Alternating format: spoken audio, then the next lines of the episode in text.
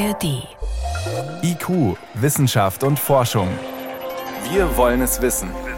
Ein Podcast von Bayern 2 in der ARD Audiothek. Unser Gehirn ist wahnsinnig hungrig. Ein Fünftel der Energie, die ein Mensch durchschnittlich so benötigt, wird vom Gehirn verbraucht. Es ist aber halt auch das komplizierteste Organ, das die Natur je hervorgebracht hat. 100 Milliarden Nervenzellen und nochmal ein Vielfaches an Verbindungen, sogenannte Synapsen, die Informationen weiterleiten, verarbeiten, speichern. Da reicht nach wie vor kein Supercomputer heran, vor allem nicht an die Fähigkeit, lebenslang zu lernen. Und doch war das Ziel des sogenannten Human Brain Projects, ein komplettes digitales Modell des menschlichen Gehirns zu erstellen. Eines der größten und teuersten Forschungsprojekte in Europa. Dauer zehn Jahre. Kosten mehrere hundert Millionen Euro und relativ bald viel Kritik. Jetzt ist das Human Brain Project abgeschlossen und die Frage ist, was ist übrig geblieben von den begeisternden Visionen und Versprechungen, die ein Forscher vor mittlerweile 14 Jahren auf einer Innovationskonferenz gemacht hat? Valerie Nowak mit Antworten. Es ist 2009. Der bekannte Hirnforscher Henry Markram hält einen TED Talk in Oxford.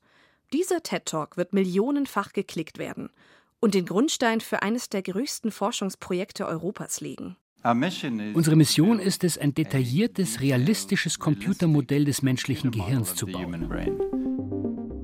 Markram von der École Polytechnique Fédérale de Lausanne will alle Daten aus der Hirnforschung in einen digitalen Zwilling des Gehirns einspeisen. Eine Vision, die Hoffnungen schürt. Mit dem Modell sollen Forschende neurodegenerative Krankheiten wie Alzheimer verstehen und in Zukunft heilen können. Und eine Heilung ist dringend notwendig. Allein die Zahl der Alzheimer-Todesfälle hat sich in den letzten 20 Jahren fast verdoppelt. Das zeigen Zahlen des Statistischen Bundesamts in Wiesbaden. Die Hoffnungen sind also groß. Eine digitale Simulation des Gehirns könnte beispielsweise auch Tierversuche in der Forschung überflüssig machen. 2013 geht das Human Brain Project als Forschungsflaggschiff der EU offiziell an den Start. Vier Jahre nach Markrams TED Talk. Mit großen Ankündigungen auch aus der Politik. Die Forschungswelt der Neurowissenschaft reagiert gespannt und kritisch auf dieses ehrgeizige Vorhaben. So auch Andreas Herz, Professor an der LMU München für Computational Neuroscience. Er wird im Laufe des Human Brain Projects noch eine wichtige Rolle spielen.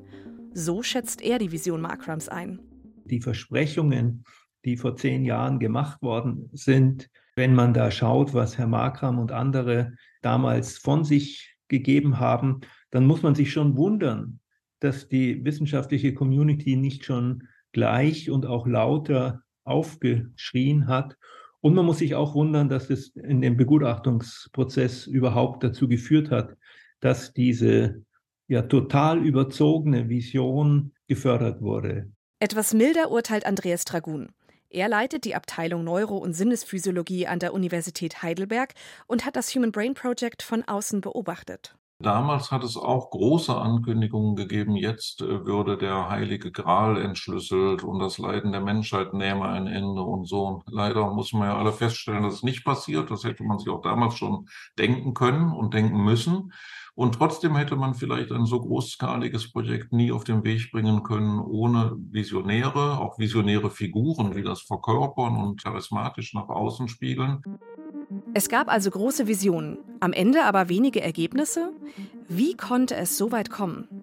Markram, charismatisch, ein anerkannter Hirnwissenschaftler, eine Art Popstar in der Forscherwelt. Mit dem Versprechen, das menschliche Gehirn mit Computern nachzumodellieren, schaffte es, Fördermittel für das gigantische Forschungsprojekt zu organisieren. Immerhin sollen etwa 500 Wissenschaftler von 80 Instituten aus über 20 Ländern im Human Brain Project forschen. Das Projekt wird als Forschungsflaggschiff der Europäischen Kommission gefördert. Das heißt, 607 Millionen Euro wird das Projekt insgesamt kosten.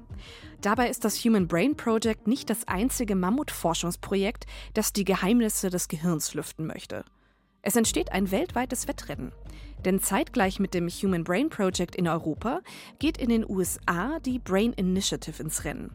Die Brain Initiative will alle Aktivitäten von Millionen von Neuronen in einer Brain Activity Map erfassen und wird im selben Jahr wie das Human Brain Project groß angekündigt Von niemand Geringerem als dem damaligen US-Präsidenten Barack Obama. There's this enormous mystery waiting to be unlocked. And the BRAIN Initiative will change that by giving scientists the tools they need to get a dynamic picture of the brain in action and better understand how we think and how we learn and how we remember. Die Brain Initiative startet mit dem Ziel, das Geheimnis des Gehirns zu entschlüsseln. Wissenschaftler sollen besser verstehen, wie wir Menschen denken, lernen und wie wir uns erinnern. Diesen Oktober hat die Brain Initiative eine detaillierte Hirnkarte mit verschiedenen Zelltypen veröffentlicht. Solche großen Forschungsprojekte über das menschliche Hirn sind nicht nur wissenschaftliche Projekte, sondern auch Teil von globaler Forschungspolitik. Doch in Europa geht schon ein Jahr nach Projektstart ein Riss durch das Human Brain Project. Führende Wissenschaftler drohen mit einem Boykott. Ihren Ärger veröffentlichen sie in einem offenen Brief an die finanzierende EU-Kommission. Über 300 Forschende unterschreiben. Die zwei Hauptkritikpunkte? Das Management des dreiköpfigen Leitungsteams rund um Henry Markram. Der zweite Punkt? Die wissenschaftliche Methode des Human Brain Projects. Denn die Leitung will ein Teilprojekt ersatzlos streichen. Ein Schlichtungsteam soll das angeschlagene Flaggschiff retten. Andreas Herz von der LMU München wird Teil dieses Mediationsteams. Die EU stand ja auch in einer schwierigen Situation, weil sie auf der einen Seite diese Projekte ja, Flagship Projects, also mit großem Fanfarengeheul da losgetreten hatte und dann sah, dass es an der einen oder anderen Stelle einfach nicht durchdacht war.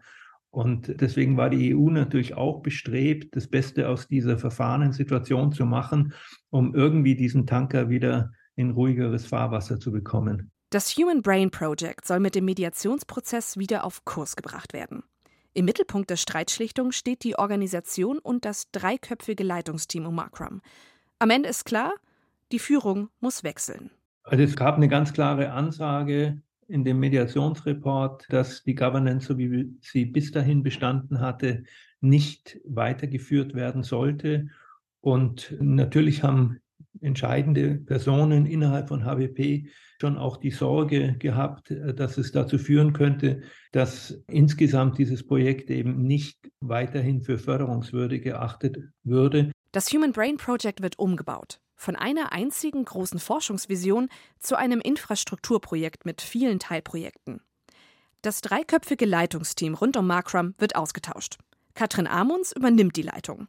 Amunds ist Medizinerin und Professorin für Hirnforschung am Forschungszentrum Jülich. Sie hat Lehren aus dem Forschungsstreit im Human Brain Project gezogen und ist froh, dass es schon so früh zu dem Streit gekommen ist.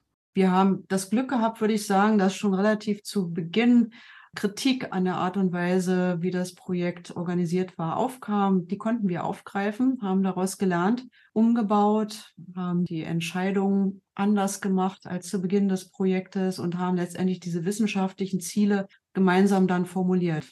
Das ursprüngliche Ziel des Human Brain Projects von der EU-Kommission? Eine ICT-Infrastruktur aufbauen. Das steht für Information and Communication Technology Infrastructure. Diese digitale Infrastruktur soll im Human Brain Project aufgebaut werden, um Forschende in ganz Europa miteinander zu verknüpfen und Daten austauschbar zu machen. So sollen Experimente in den Neurowissenschaften wiederholbar werden. Das Human Brain Project sollte sich von anderen Forschungsprojekten unterscheiden, indem es kollaboratives Arbeiten über verschiedene Disziplinen und EU-Länder hinweg möglich macht. Doch öffentlich vermarktet hat sich das Human Brain Project ganz anders. Wir haben das durchaus gesehen, dass ganz häufig die, die Ziele des Human Brain Projects missverstanden wurden, aber auch nicht richtig kommuniziert wurden. Wir haben daraus versucht, die Lehren zu ziehen und anders zu machen. Letztendlich versucht auch letztendlich diese Komplexität der Aufgaben rüberzubringen. Es ist natürlich immer, wie soll ich sagen, es ist immer viel einfacher, wenn man eine scheinbar einfache Erklärung hat und einen Königsweg wie, wie die Simulation identifizieren kann. Aber das eben zu vermitteln, ist natürlich eine, eine sehr, sehr schwierige Aufgabe. Die hat das Projekt vielleicht auch zu Beginn unterschätzt, äh, wie kompliziert die ist. Der Königsweg der Simulation des Gehirns. Das hat sich im Human Brain Project auf drei Hauptziele verteilt. Grundlagenforschung in den Neurowissenschaften, um Krankheiten wie Alzheimer besser zu verstehen. Das zweite Ziel? Technologieentwicklung, die das Hirn als Vorbild nimmt, wie es als Netzwerk Informationen verteilt. Und das Dritte, diese Forschungsergebnisse auf andere Technologiebereiche zu übertragen. Herzstück des Human Brain Projects wird die Plattform eBrains, eine dreidimensionale Karte des Hirns, eine Art Google Maps der Neurowissenschaften. So vergleicht es Jan Bialy. Er ist Professor am Institute of Basic Medical Sciences an der Universität Oslo und leitet das Datenprojekt eBrains. Es ist der Hirnatlas, der für die Gehirnforschung etwa so wichtig ist wie der Atlas der Erde für die Geographie, nur dass der Hirnatlas dreidimensional ist. Und auch die Verknüpfung der Daten mit dieser 3D-Hirnkarte, so wie man es bei einer Google-Karte tun würde, wo man Informationen mit dem Standort verknüpft, das ist für die Navigation auf unserem Planeten wesentlich. Und genauso wichtig ist es, wie wir uns im Gehirn bewegen und wie wir Beziehungen verstehen. Die Plattform eBrains soll eine Infrastruktur schaffen, in der sich europäische Forschende auch in Zukunft miteinander vernetzen können. Die Daten, die Forschende hier frei zur Verfügung stellen, haben eine große Bedeutung. Denn ein Hauptproblem in den Neurowissenschaften ist es, dass Experimente von Wissenschaftlern kaum von anderen wiederholt werden können. Selten werden Experimente detailliert genug dokumentiert. Für die Forschung ist das sehr wichtig, um Ergebnisse aus Experimenten überprüfen und daran weiterforschen zu können. Das Human Brain Project hat versucht, an mehreren Standorten identische Experimente zu machen. Und das ist in der Tat nicht trivial. Es stellt sich als ziemlich anspruchsvoll heraus. Ein Schritt, damit es reproduzierbar wird, besteht also darin, dafür zu sorgen, dass die Forschungsdaten zugänglich sind und nicht nur die Interpretation und die Spitze des Eisbergs, also die Forschungsartikel. Das bedeutet also, dass die Daten verfügbar sein müssen. Das ist im Wesentlichen das, was wir in der Infrastruktur, die wir mit dem Human Brain Project aufgebaut haben, E-Brains nennen which is referred to as eBrains Research Infrastructure. Leiterin Katrin Amunds sieht in eBrains das Herzstück des Human Brain Project. Dabei geht es nicht nur darum, einfach nur möglichst viele Daten zu speichern. Ja, wir versuchen ja gerade mit eBrains Daten äh, wertvoll zu machen. Und wir merken eben mehr und mehr, dass natürlich die, die Qualität der Daten ganz, ganz entscheidend ist.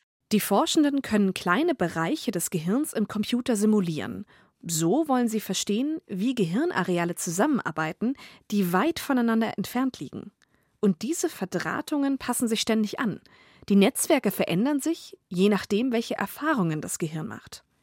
Die Plattform eBrains hat bei der Forschung eine Schlüsselrolle. Der dreidimensionale Atlas soll nicht nur die Grundlagenforschung unterstützen, sondern auch zu neuen Technologien führen.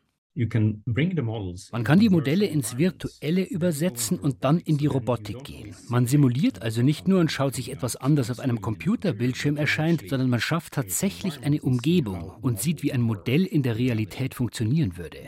Und schließlich gibt es im Bereich der Computertechnik die neuromorphen Computertechnologien. Dabei handelt es sich um sehr energieeffiziente Computer oder Plattformen, die zudem klein und winzig sind und auch in Roboter eingebaut werden können.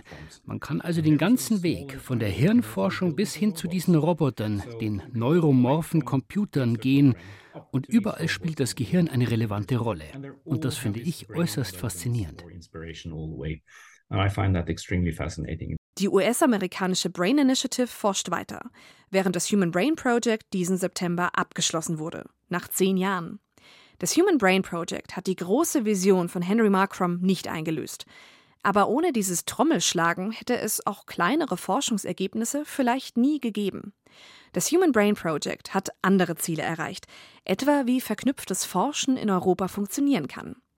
eBrains als digitale Infrastruktur legt einen Grundstein in die Zukunft, um Daten zwischen Wissenschaftlern auszutauschen und so schneller forschen zu können. Aber ob und wie die Datenplattform eBrains weiter finanziert werden soll, das ist noch offen. Das Human Brain Project, ein europäisches Mammutforschungsprojekt, ist jetzt abgeschlossen. Valerie Kowak hat auf die Ergebnisse geschaut und wie viel oder wie wenig von der ursprünglichen Vision nach zehn Jahren Wirklichkeit geworden ist. Wer sich da intensiver interessiert, schaut gern mal in die Shownotes für weiterführende Links.